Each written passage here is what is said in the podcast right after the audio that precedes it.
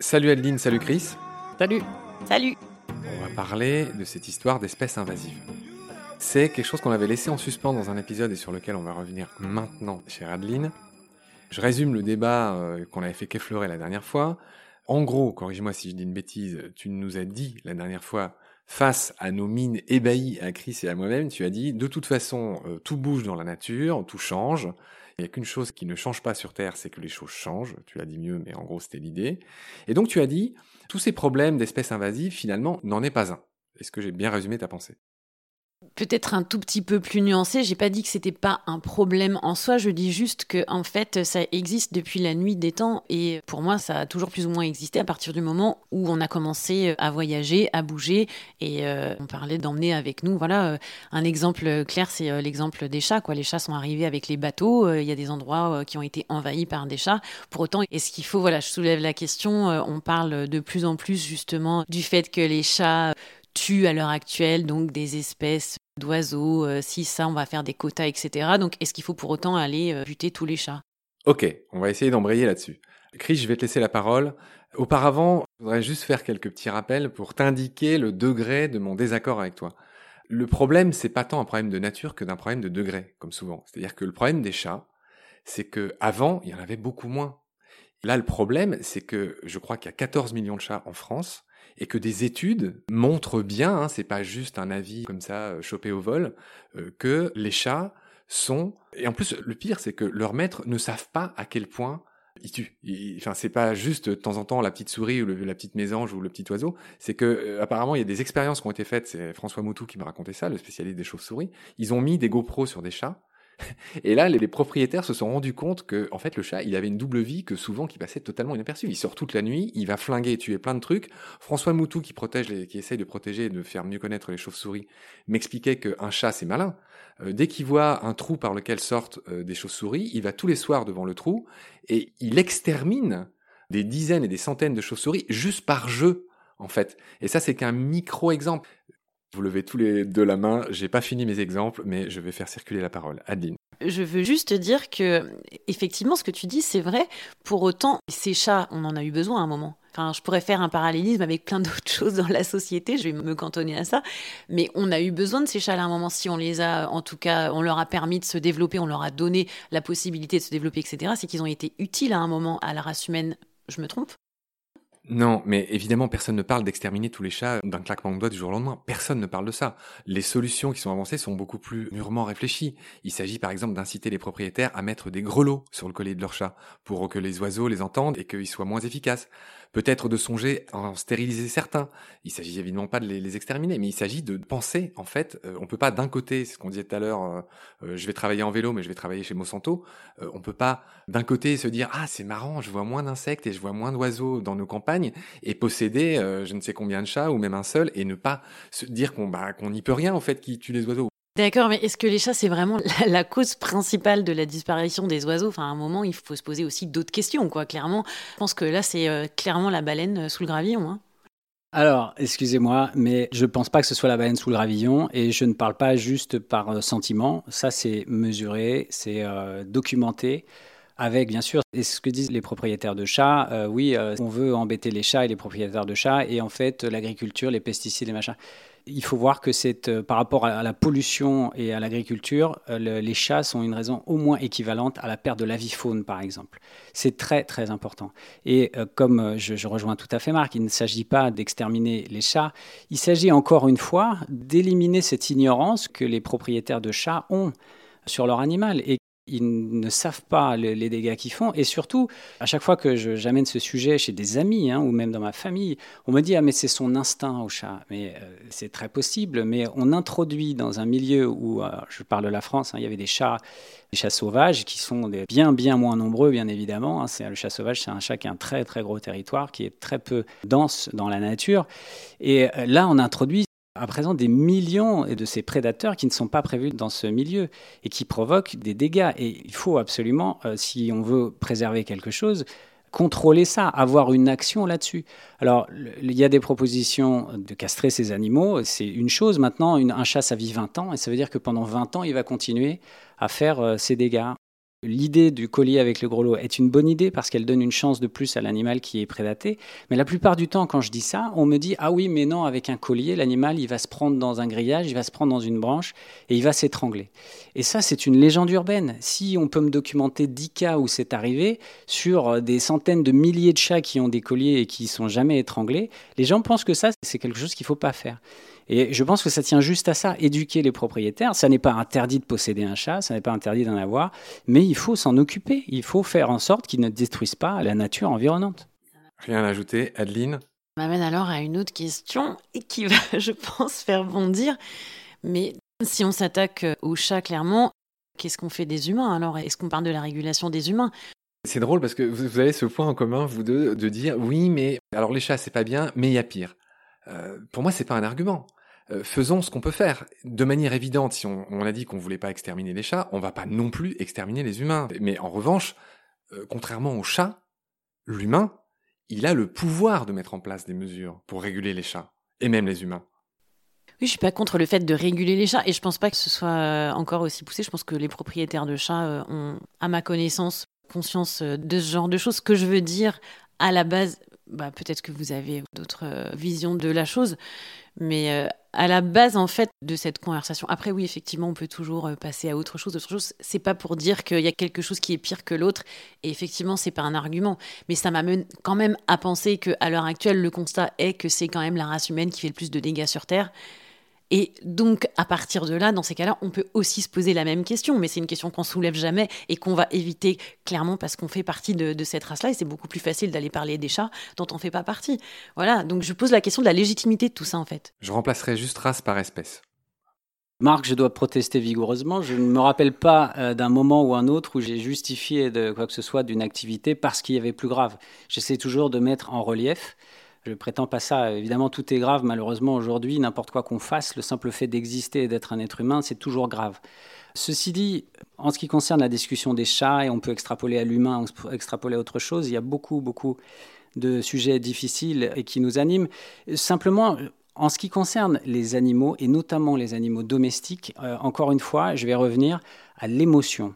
On a beaucoup d'émotions en ce qui concerne les chats parce que euh, on a tous eu un moment un rapport avec un animal et un chat en particulier qu'on a aimé. Et euh, effectivement, on projette très mal l'idée de le voir exterminé pour des raisons euh, X ou Y. On va défendre ça parce que c'est une réaction émotionnelle. Euh, la discussion sur le surnombre des chats et de leurs conséquences sur l'environnement, c'est une observation scientifique. C'est très très différent. J'ai souvent cette discussion avec mon frère, que je euh, salue au passage, qui est amoureux des chats, Sébastien, qui est amoureux des chats. Qui sera pendu demain à l'aube et qui voit d'un très mauvais œil mon discours là-dessus on a cette réaction émotionnelle. Et c'est très facile de faire un parallèle avec d'autres animaux. Par exemple, quand on dit, euh, il y a eu ça hein, dans, la, dans la presse il n'y a pas très longtemps, il y a quelques mois, je crois, il y a le président de la Fédération de chasse, justement, a proposé de contrôler euh, la présence des chats errants. Je traduis, pardon, euh, contrôler, ça veut dire en abattre. Non, non, il n'a pas dit abattre, je crois qu'il a dit qu'il fallait ramasser, il fallait gérer, il fallait faire quelque chose. Bref. Et donc, Pardon, je rebondis là-dessus, même si c'est un micro-détail. Contrôler une population, ça veut pas dire les capturer en hélicoptère, les relâcher ailleurs. Je crois qu'il disait que dans une limite urbaine de 300 mètres, tous les chats qui étaient euh, en dehors de cette limite devaient être ramassés. Devaient être ramassés. Hein. Je, alors je, ne défends pas ni la fédération de chasseurs, ni euh, ça, c'est juste pour illustrer le propos. Euh, donc cette personne a reçu des menaces de mort. Je ne suis pas copain du tout avec les fédérations de chasseurs, vous inquiétez pas, vous êtes naturaliste, vous en pensez ce que vous voulez. Je ne suis pas forcément copain avec eux. Simplement, la réaction m'a interpellé. Parce que si on parle de dératiser, de désinsectiser, ça ne pose un problème à personne. Et on, a tous des bonnes raisons de penser, OK, il y a trop de moustiques, ça attaque les hommes, ou il y a, cet insecte qui va euh, envahir les cultures, on va mettre du produit, il n'y a pas de problème, il y a trop de rats dans tel endroit, etc., donc on va les tuer. Ça ne pose un problème à personne. On dit, OK, il faut désinfecter, désinsectiser. Et si pour une raison ou une autre, on arrive à dire, bah écoutez, là, il va falloir faire quelque chose pour un animal pour lequel on a un affectif fort, alors là, là, ça ne va plus. Donc le problème, il est plutôt humain. Il est plutôt humain parce que l'être humain est une créature qui décide avec ses émotions et pas avec son bon sens, sinon le monde irait beaucoup mieux. Et là, on touche à quelque chose de profond sur euh, les animaux. Je terminerai juste là-dessus. Je vous invite à penser également, puisque, nous avons C'est affectif avec les chats. Et Adeline a commencé le sujet euh, lors d'une autre euh, émission. Mais quid des animaux domestiques que nous tuons par milliards chaque année pour les dévorer?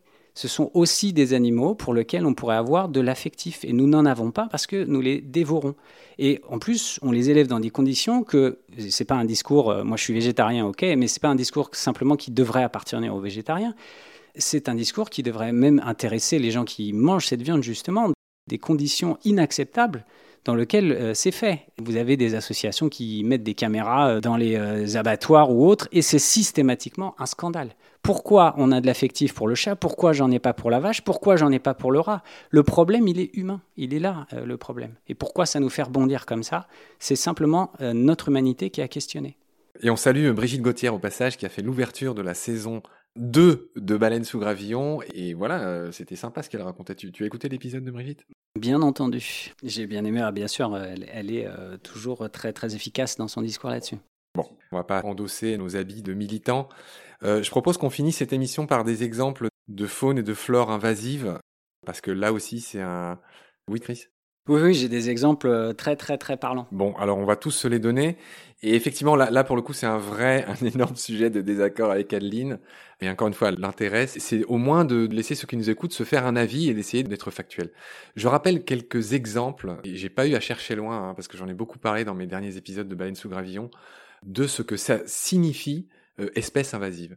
Il faut savoir que les rats noirs et gris euh, du Moyen Âge euh, sont arrivés par des bateaux d'autres continents et que c'est par eux que la peste est arrivée. la peste est dépannée là, où, là où elle a fait des ravages.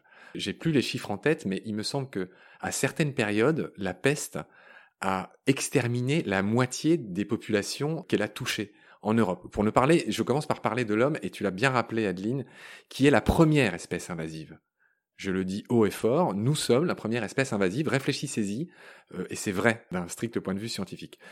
Des exemples en vrac, les fameuses tortues de Floride, que des gens bien intentionnés, et là encore l'ignorance fait énormément malheureusement, pensent faire bien en relâchant quelque part, ont bouffé les territoires, les populations indirectement de Cistude, qui est notre petite tortue européenne qui a bien du mal dans plein de régions. Les populations de batraciens, j'en ai beaucoup parlé avec Rémi dans les épisodes serpents, et anours, c'est-à-dire grenouilles, sont dévorées vivantes, leur peau est dévorée par un champignon qui vient de la mondialisation. C'est un champignon invasif. Donc les petites salamandres, tout ça, c'est pareil. Il n'y a plus de salamandres en Allemagne, apparemment, à, l'heure où je parle. Les moustiques tigres, euh, qui sont porteurs de virus incroyables, sont arrivés dans des vieux pneus, je sais pas quoi, des containers, parce qu'on fait pas gaffe. Et encore une fois, hein, j'accuse personne. Mon propos, Adeline, c'est de dire que si c'est grave et que si il faut faire attention, parfois c'est volontaire, parfois c'est pas volontaire. Volontaire, on a introduit des crabes royaux, le crabe royal qu'on aime manger, qui vient du Kamchatka, on l'a introduit en Norvège, il est en train de redescendre et de conquérir et de tout bouffer sur son passage. En 1874, on a introduit 24 lapins en Australie, qui ont été une catastrophe absolue. Pour rattraper le coup, ils ont introduit des renards qui du coup ont bouffé les marsupiaux à la place. Donc double catastrophe coup sur coup. Euh, la perche du Nil dans le lac Victoria, euh, je vais y aller très vite, hein, elle a bouffé tous les autres poissons, et là encore c'était volontaire. L'écureuil gris qui remplace l'écureuil roux, ne serait-ce que pas loin de chez nous, à Londres, etc. Les fameux platelmintes, les vers plats de, je sais pas, 30 cm, là, qui bouffent des vers de terre, qui ont été introduits dans des pots par mégarde et qui viennent d'Asie. Euh, les exemples sont légion, je pourrais en dire des centaines. Là, j'ai dit seulement ceux que j'avais en tête. Et je crois qu'Adeline veut répondre. Vas-y. Justement, le fait que les exemples soient légion, est-ce que ça montre pas En fait, ce que j'essaye de soulever dans cette question, c'est que est-ce que c'est pas un processus quelque part naturel, même si ça va gêner les puristes. Effectivement, il y a des espèces qui vont s'éteindre et d'autres qui vont prendre plus de place, etc., etc. Mais à mon sens, ça existe depuis la nuit des temps et qu'est-ce qu'on va faire? Alors, on va poser des murs partout. On va, comment on va éviter ça? Qu'est-ce qu'on va faire? Faire attention. Tu, disais faire attention. Fais attention à quoi? De la même façon, on peut pas arrêter la mondialisation. On peut pas empêcher les humains euh, d'aller euh, vivre à droite, à gauche, de bouger. On va pas ériger des murs partout, sinon. Euh, Je pense que là encore, faut pas être noir et blanc. Les murs dont tu parles, ça me paraît noir et blanc. en revanche, ne pas relâcher des lapins en Australie ou ne pas relâcher des grenouilles taureaux en Aquitaine qui sont en train de, de détruire en fait indirectement les populations de grenouilles locales pour le coup, ce sont des erreurs qui peuvent être évitées en connaissant et en réfléchissant mieux. Mais l'homme a toujours joué à l'apprenti sorcier depuis la nuit des temps. De toute façon, ça fait partie des erreurs qui s'inscrivent là-dedans pour moi. Pardon, là, je suis vraiment pas d'accord. C'est pas parce qu'on a fait une erreur depuis longtemps que ça justifie de la continuer. C'est pas un argument. Et puis, euh, pardon, mais quand j'entends ce que tu dis, Adeline, j'entends la même chose euh, en ce qui concerne le réchauffement climatique. On dit, ah, de toute façon, le climat se réchauffe. De toute façon, même si euh, les, scientifiques le disent, que l'homme n'est pas à l'origine du réchauffement climatique, mais il l'accélère. Alors, ça veut dire quoi? Est-ce qu'on continue à faire comme on faisait maintenant et qu'on continue à accélérer le réchauffement climatique? Parce que de toute façon, il va s'accélérer. L'accélération du réchauffement climatique aura des conséquences qui seront bien plus désastreuses que s'il se passait normalement, euh, graduellement, à sa propre vitesse. Parce qu'il y a des réchauffements climatiques, il y en a eu d'autres dans l'histoire de la Terre. Seulement, comme ils sont arrivés beaucoup plus normalement beaucoup plus lentement, certaines espèces ont eu le temps de s'adapter. Maintenant, à cause de cette accélération, il y a beaucoup de choses qui vont disparaître parce qu'il n'y a pas le temps de s'adapter. Donc, on ne peut pas dire, de toute façon, ça va se passer comme ça, alors il n'y a rien à y faire. À mon sens, ça n'est pas un argument. On peut toujours essayer de réparer nos erreurs et en tout cas de ne pas les perpétuer, d'apprendre de nos erreurs. Ça, c'est un principe de vie et c'est un principe euh, humain. Je comprends les exemples que tu as donnés euh, qui font que de toute façon, euh, à chaque fois, il y a l'intervention de l'homme à la base. J'essaye pas de dire que c'est bien ou que c'est mal, etc. Ça me semble de toute façon un peu inévitable. Effectivement, c'est pas pour ça qu'il faut rien faire, mais pour moi, ça s'inscrit plutôt dans quelque chose qui a toujours existé. J'ai pas grand chose à ajouter en fait. Là, je pense qu'il y a une sorte de mur de désaccord qui n'est pas grave sur ce terrain-là, mais en tout cas, les arguments ont été échangés et j'ai pas grand chose à rajouter de ce point de vue-là. Ce qui me paraît intéressant dans nos échanges, encore une fois, sans dire qui a raison ou qui a tort, hein, j'en serais bien incapable, c'est que voilà, ceux qui nous écoutent puissent se faire leur idée, dans le calme. Est-ce que tu me permettrais une ou deux minutes de rallonge à cette émission? Euh, Parce que justement, travaillant dans les milieux polaires, il y a un exemple qui me paraît assez parlant, qui me paraît intéressant quoi qu'on en pense. On va dans l'hémisphère sud et on va dans les îles subantarctiques et en particulier la fameuse Géorgie du Sud, qui est en alignement, si vous voulez euh, le voir, prenez le sud de l'Amérique du Sud, les îles Malouines et un petit peu plus à l'est des îles Malouines, euh, vous allez trouver la Géorgie du Sud. Ok? Donc cette Géorgie du Sud a été le théâtre d'un massacre baleinier euh, au début du XXe siècle. Et c'était des industries qui étaient souvent norvégiennes. Donc les Norvégiens ont amené des rennes de Norvège, ils les ont amenés en Géorgie du Sud. et avec tous les navires qui ont fait des allers-retours, il y a des rats qui se sont aussi débarqués et puis qui ont proliféré en Géorgie du Sud. Or, ces rats et ces rennes ont dévasté la faune et la flore locale, et en particulier un oiseau endémique qui s'appelle le pipite de Géorgie. C'est un passereau hein, qui n'existe qu'en Géorgie, c'est un génome unique, c'est un animal unique. Les rats mangent les œufs du pipite et euh, le pipite met ses œufs dans des tussocs. Le tussoc, euh, l'équivalent, c'est peut-être, ce sont des herbes, hein, on va dire, qui font 50 euh, cm de haut, quelque chose comme ça. Les tussocs qui sont mangés par les rennes. Donc les rennes, en mangeant le tussoc, faisaient tomber les œufs, etc., etc.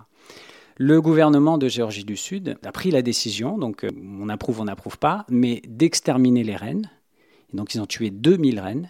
Il y avait 2000 rennes et ils ont aussi procédé à de la dératisation par empoisonnement. Ils ont lâché poison par hélicoptère, donc un poison qui ciblait vraiment les rats pour les décimer. Et par chance, les rats étaient présents entre deux glaciers. Les rats ne marchant pas sur la glace, ils étaient présents entre deux glaciers, donc dans un, domaine qui était limité. Et cette opération a fonctionné. Il n'y a plus de rennes maintenant en Géorgie du Sud et il n'y a plus de rats. C'est quelque chose qui a fonctionné et c'est très très récent. Ça doit faire trois ans seulement qu'on est à peu près sûr qu'il n'y a plus de rats. Et automatiquement, directement, les espèces qui étaient en voie de disparition du fait de ces espèces invasives sont tout de suite revenues. Aujourd'hui, les pipites de Géorgie se voient fréquemment en trois ans de temps. C'est revenu comme ça.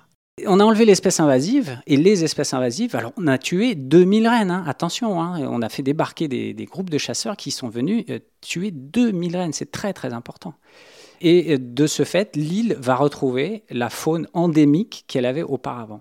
Donc euh, c'est juste pour euh, un petit peu euh, illustrer la discussion qu'on a eue. Effectivement, on a tué des animaux pour en faire vivre d'autres, l'objectif étant un objectif naturaliste euh, pour que des espèces endémiques existent encore. Donc dans ces cas-là, moi, ce à quoi ça me fait penser, hein, sans m'attirer les foudres de tout le monde, c'est les espèces nuisibles. En fait, ce qui me dérange dans ce concept-là, c'est le fait de prioriser une espèce à la place d'une autre et de quel droit on peut dire telle espèce est plus importante qu'une autre, telle espèce est invasive, telle espèce est nuisible. Ça me ramène exactement à la même chose que, ce qu'on appelle les espèces nuisibles. Et tout ça, c'est... Euh, Pardon, mais c'est très différent. C'est très très différent. Une espèce invasive est une espèce qu'on a sortie de son écosystème pour le mettre dans un autre écosystème auquel elle n'est pas adaptée ou elle n'est pas présente naturellement. Une espèce dite nuisible, alors là je suis complètement d'accord avec ce que sous-entend Adeline, on a désigné une espèce nuisible, c'est une espèce qui existe dans cet environnement, mais on lui trouve des défauts euh, qui euh, nous poussent à l'exterminer. Je ne suis pas d'accord du tout avec cette définition euh, de l'espèce nuisible. Je trouve qu'aucun animal n'est nuisible, hein, même s'il peut apporter potentiellement une maladie ou autre chose. Mais seulement euh, l'espèce dite nuisible, dite nuisible, elle appartient à un environnement. Donc ça, c'est autre chose. Alors qu'après, si on amène une espèce d'ailleurs qui vient bouffer toutes les espèces locales, ça, c'est une espèce invasive. C'est très différent. Et donc, elle va être nuisible. Ce que je veux dire à partir de là, c'est qu'en fait, on va prioriser une espèce par rapport à une autre. On va dire, toi, tu as plus le droit de vivre. Alors, selon des critères qui sont que, j'entends hein, tout à fait. Mais moi, ce qui me dérange à la base de tout ça, c'est qui a le droit de dire que telle espèce a plus le droit de vivre, etc. Tout simplement parce qu'à la base, elle n'est pas originaire de là. Pour moi, tout ça, ça fait partie d'une évolution, d'une évolution. Il y a un grand principe en droit de l'écologie qui s'appelle le principe du pollueur-payeur. Moi, je pense que dès lors que, euh, et même j'ai tendrais ce principe à, à, toute vie humaine en général, dès lors que tu crées une merde ou que tu es responsable d'un problème, c'est bien de se sentir responsable de ce problème et d'essayer de le régler soi-même. Quand on a euh, l'exemple de Géorgie là que je connaissais pas, merci Chris, est ultra parlant et en plus il a le bon goût d'être positif et, la fin est pour une fois euh, assez euh, assez enthousiasmante et rassurante. Et, donc, bien sûr que toutes ces bêtises qu'on a faites, et la plupart du temps, innocemment, pour reprendre le mot que tu as employé, euh, Chris, c'est innocent. C'est-à-dire les ballasts des bateaux qui contenaient euh, des alevins et des œufs de telle ou telle méduse ou telle étoile de mer qui rongent des récifs. Les exemples sont légion. On le savait pas. On n'a pas pris assez de précautions. Il n'est jamais trop tard, ce principe me paraît de la force d'une porte ouverte qu'on enfonce, pour essayer de mieux faire. Et donc, que ce soit les chats auxquels on pourra mettre des grelots ou envisager d'autres solutions, euh, bah, peut-être moins en acheter ou, euh, en stériliser, ou euh, les solutions existent toujours. On est plein de ressources, les hommes, en mal malheureusement, mais en bien aussi. Je pense que ne rien faire après avoir créé le désordre et la désolation, c'est encore plus criminel que d'avoir fait ça par inadvertance. Je suis pas d'accord avec ça. Ce qui me gêne, et, voilà, je l'ai déjà exprimé à plusieurs reprises, donc en fait, euh, j'ai rien d'autre à dire, à part que ce qui me gêne dans ce concept, c'est qu'on va tuer des animaux pour en faire vivre d'autres. Je prends un autre exemple. Il y a la peste au village. Tout le monde est en train de mourir. À aucun moment, tu vas te dire, euh, bah, on va peut-être dératiser. Je sais pas en fait. Euh, des moustiques porteurs de virus mortels. À aucun moment donné, tu vas te dire, on va bah, peut-être. C'est déjà le cas là. La malaria, c'est mortel. Mais c'est pourtant ce que tu dis. Ne faisons rien, c'est normal, c'est la non, non, non, Non, non, c'est pas du tout ce que je dis. Je dis pas ne faisons rien, euh, faisons l'apologie de ci, de ça. C'est pas, enfin, c'est parce que j'ai l'impression de dire, en tout cas. Ce qui me gêne clairement dans ce concept, c'est le fait de donner le droit de vie plus à certaines espèces qu'à certaines autres. Fondamentalement, ce concept-là, je suis pas d'accord avec. Après, je suis pas en train de dire on a fait des bêtises, faut pas les réparer, etc. Ça, c'est des choses que tu me prêtes que je, je pense pas avoir dit, ou en tout cas que je ne pense pas, donc je n'ai pas voulu dire. Et euh, je m'excuse si ça a été pris comme ça, mais euh, ce qui me gêne fondamentalement, c'est ça en fait. Euh, ce que j'essaye d'exprimer, c'est cette priorité qu'on va donner à certaines espèces et pas à d'autres. Ok, alors je pense qu'il y a quelque chose de simple pour répondre à, ta priorisation. C'est que quand une espèce invasive va elle-même mettre en péril une autre espèce, ça veut dire qu'elle va détruire, elle va exterminer, détruire une espèce locale, un génome qui existe. C'est ça un peu le, but de la préservation, c'est de préserver des choses qui sont uniques, qui appartiennent à un écosystème particulier, que l'évolution a mis des millions et des millions d'années à affiner pour qu'elle soit adaptée à un milieu. Quand une espèce invasive remet cette espèce-là en question, alors effectivement, de toute façon, si on n'élimine pas l'espèce invasive, c'est l'espèce locale qui va mourir. Il va y avoir de toute façon une perte. Donc là, le choix humain pour le moment, c'est de dire, OK, il faut agir sur l'espèce invasive. Il y a aussi d'autres espèces qui n'appartiennent pas à certains écosystèmes. Je pense par exemple aux perruches que je vois tout autour de chez moi. Ces espèces-là sont des espèces invasives, OK, mais elles sont assez versatiles pour ne pas se mettre en compétition avec d'autres euh, espèces locales. Elles vont avoir d'autres formes de ressources ou des ressources qui vont être assez variées pour ne pas mettre en péril l'espèce locale. Donc du coup, ben, celles-là, on les laisse euh, vaquer, euh, déambuler. Il y, en a d'autres comme ça. Mais si tu veux une priorisation, ben, la priorisation, elle se fait sur l'espèce qui risque de détruire ce qui est déjà local et qui, que la nature a mis des millions d'années à créer. C'est sans fin parce qu'après, je voilà. Donc on va on va s'arrêter là, c'est bien. J'aimerais finir sur une note à la fois positive ou spirituelle et qui ne soit pas de l'ordre de je ne suis pas d'accord avec toi et ça changera jamais. Alors je propose que pour clôturer cette émission et cette série d'émissions consacrées en gros à l'impact de l'homme sur la nature et euh, plus précisément de l'homo touristicus sur la nature puisque vous êtes tous les deux guides et moi je l'ai été dans ma vie aussi, qu'on finisse sur une note positive ou en tout cas euh, élévatrice comme un chariot comme j'ai dit tout à l'heure pour voilà finir un petit peu en beauté ou en douceur, sans euh, s'écharper, sans euh, ne pas être d'accord. Et Chris a levé la main en premier. Comme c'est une conclusion, je vais me permettre de sortir peut-être un peu du sujet. Enfin, pas vraiment, puisque de tout ce que je comprends, on peut être d'accord, pas d'accord, on peut accuser telle ou Hum, industrie de dérive. À l'origine, derrière tout ça, je reviens sur l'homme, l'humain. Effectivement, euh, on peut s'accuser d'être les responsables de tous les maux, mais pourquoi est-ce qu'on est responsable de tous ces maux? L'homme est une créature fantastique, mais qui est faite de contradictions. Et cette fameuse contradiction entre ses émotions, ce qu'il ressent, et puis son jugement, son extraordinaire intelligence. Et, et de cette euh, ambivalence, il naît des incohérences il y a de nombreux euh, euh, euh, personnages qui sont qu'on va mettre dans une catégorie qu'on appelle des gens qu'on qualifie de spirituels. C'est que si on veut réparer la nature, la société et la situation discutable dans laquelle on vit, eh bien, il faut commencer par réparer l'homme, que l'homme réconcilie sa part d'émotion avec sa part d'intelligence. Moi, je voulais terminer sur une citation qui me tient vraiment à cœur et qui résume euh, vraiment bien tout ce que je peux penser. Je vais citer euh, Boris Cyrulnik, on en a déjà parlé. Une phrase que je trouve vraiment magnifique et euh, voilà, je vais vous la lire. C'est Le jour où l'on comprendra qu'une pensée sans langage existe chez les animaux, nous mourrons de honte de les avoir enfermés dans des eaux et de les avoir humiliés par nos rires. Ok Adeline, eh ben, je suis content parce qu'on a donné beaucoup d'exemples concrets et c'est ce que j'appelais de mes voeux, hein, plutôt que euh, le choc frontal ou juste euh, énoncer des choses qui sont pas facilement vérifiables ou quoi. Et là, on a donné des exemples et c'est très bien. Sur ces considérations s'achève la série euh, Tourisme et vie sauvage. Et encore une fois, un immense merci. Salut. Salut. Salut.